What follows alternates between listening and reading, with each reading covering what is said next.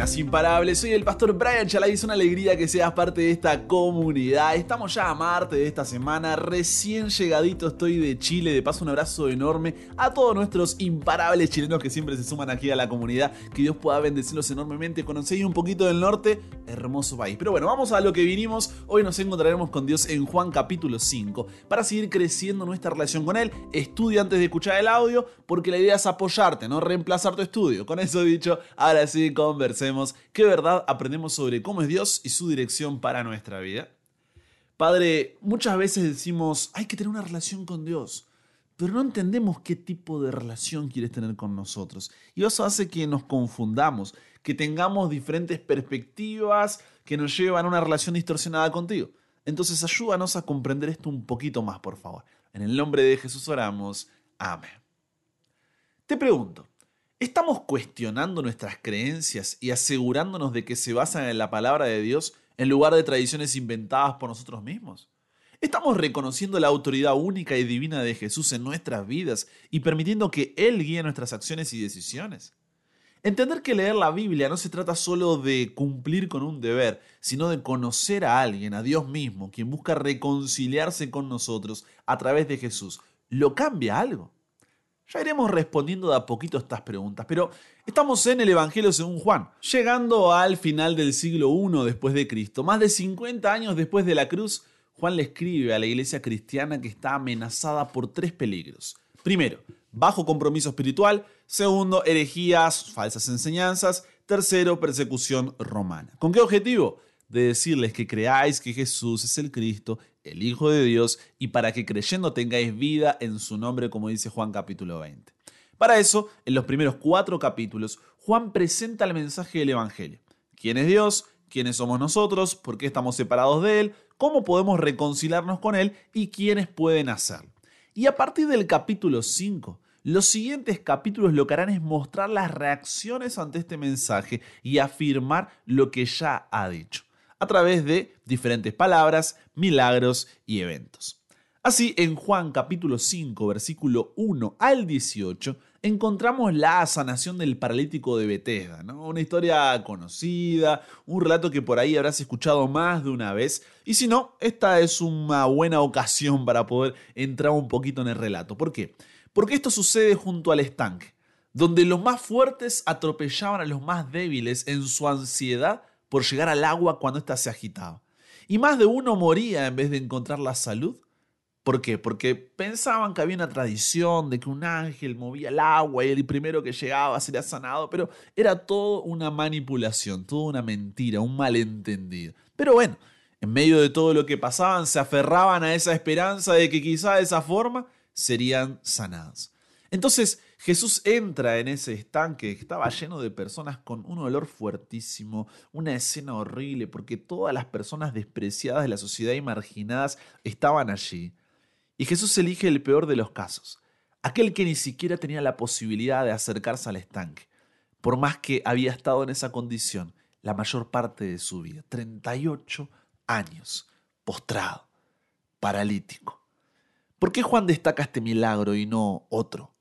Porque fue en sábado, día de reposo dado por Dios para la humanidad desde la creación. Y en fecha festiva encima, que se cree que era la Pascua, donde la ciudad se llenaba de visitantes por el templo. ¿Y por qué estas dos cosas son importantes, Brian? Mira, desde que los judíos habían vuelto del cautiverio de Babilonia, con el miedo a volver a esa condición, con autoridad propia, ¿qué fue lo que hicieron? Llenaron las leyes de Dios con tradiciones de reglamentos. Uno de ellos era, por ejemplo, que en sábado no se podía cargar una cosa de una propiedad hacia otra. Y la otra era que en sábado solo se podía tratar emergencias de salud y no casos crónicos. Cosa que contradecía lo que acababa de hacer Jesús, ¿no? Que le dijo, toma tu lecho y anda, y él se fue cargando algo de una propiedad a otra, y encima lo hizo en sábado a pesar de que no era una emergencia, sino un caso crónico. Hace 38 años que estaba ahí, podría haberlo hecho en cualquier otro día, es lo que decían los líderes religiosos. Entonces, Jesús ante todo lo que está pasando, hace este milagro y se desaparece entre la gente. ¿Para qué hace esto? Para exponer las falsedades con las que los líderes religiosos explotaban al pueblo aprovechándose de la autoridad de su cargo.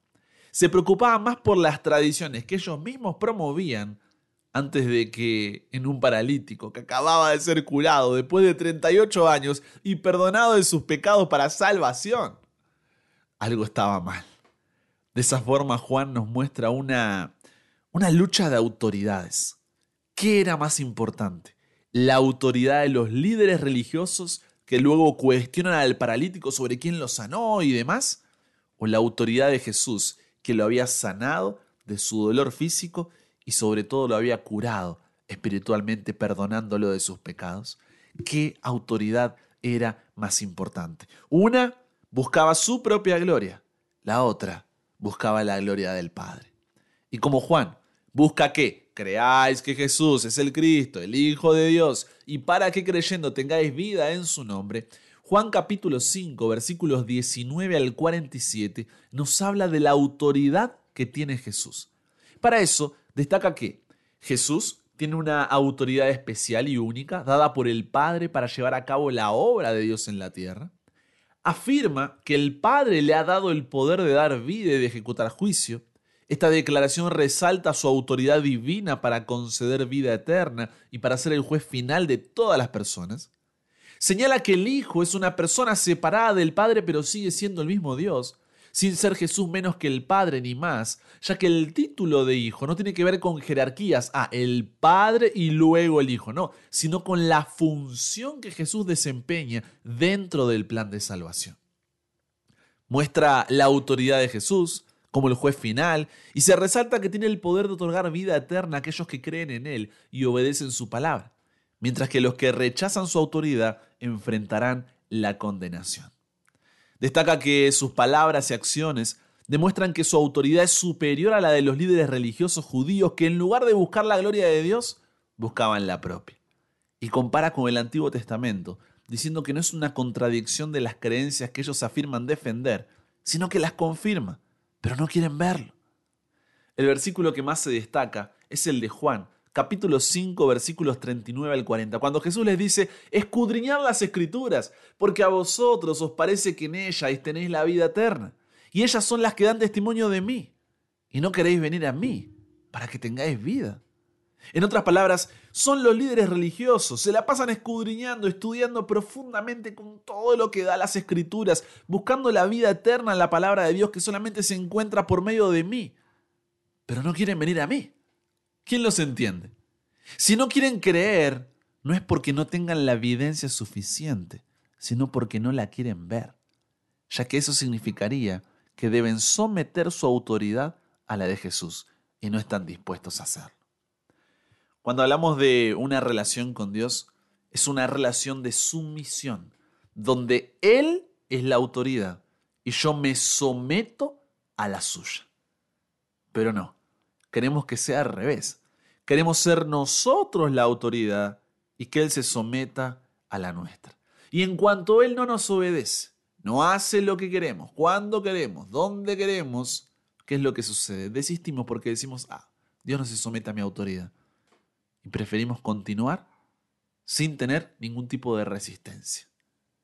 El tipo de relación que Dios quiere tener contigo es una relación donde es la autoridad máxima y tú te sometes a Él, no por miedo, sino por amor, porque confías en que Él sabrá lo que es mejor para ti, porque entiendes que tu corazón es engañoso más que todas las cosas y perverso, ¿quién lo conocerá? Porque reconoces que hay caminos que a ti y a mí pueden parecernos los mejores del mundo, pero al final nos llevan a la tumba. Así, el texto primero nos invita a cuestionar nuestras creencias, para saber si éstas se fundamentan en tradiciones de reglamentos que nosotros mismos inventamos o realmente en la palabra de Dios. Y que incluso teniendo las creencias correctas, hagamos de ellas un fin en sí mismos, olvidándonos de las motivaciones detrás de estas. ¿Por qué? ¿Qué quiero decir con esto? Para Dios, una acción correcta con una motivación incorrecta hace incorrecta la acción. Me parece un trabalengua. Voy de nuevo. Para Dios, una acción correcta con una motivación incorrecta, hace incorrecta la acción. Esto era fundamental para una iglesia amenazada por falsas enseñanzas y es fundamental para nosotros hoy. Necesitamos basar lo que creemos no en un sentimiento, no en un alguien me dijo, no en un lo vi en un video de TikTok, sino en un escrito está. Segundo, enfatiza la autoridad única y divina de Jesús como Dios.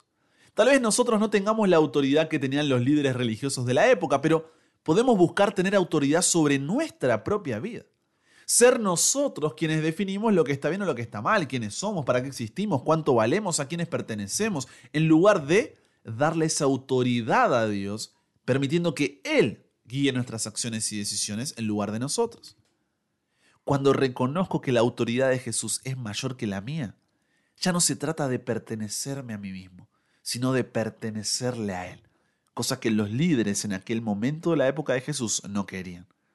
Esa entrega total, esa entrega completa, era fundamental para una iglesia que enfrentaba persecución y a la vez tenía un bajo compromiso espiritual. Y también lo es para ti y para mí hoy.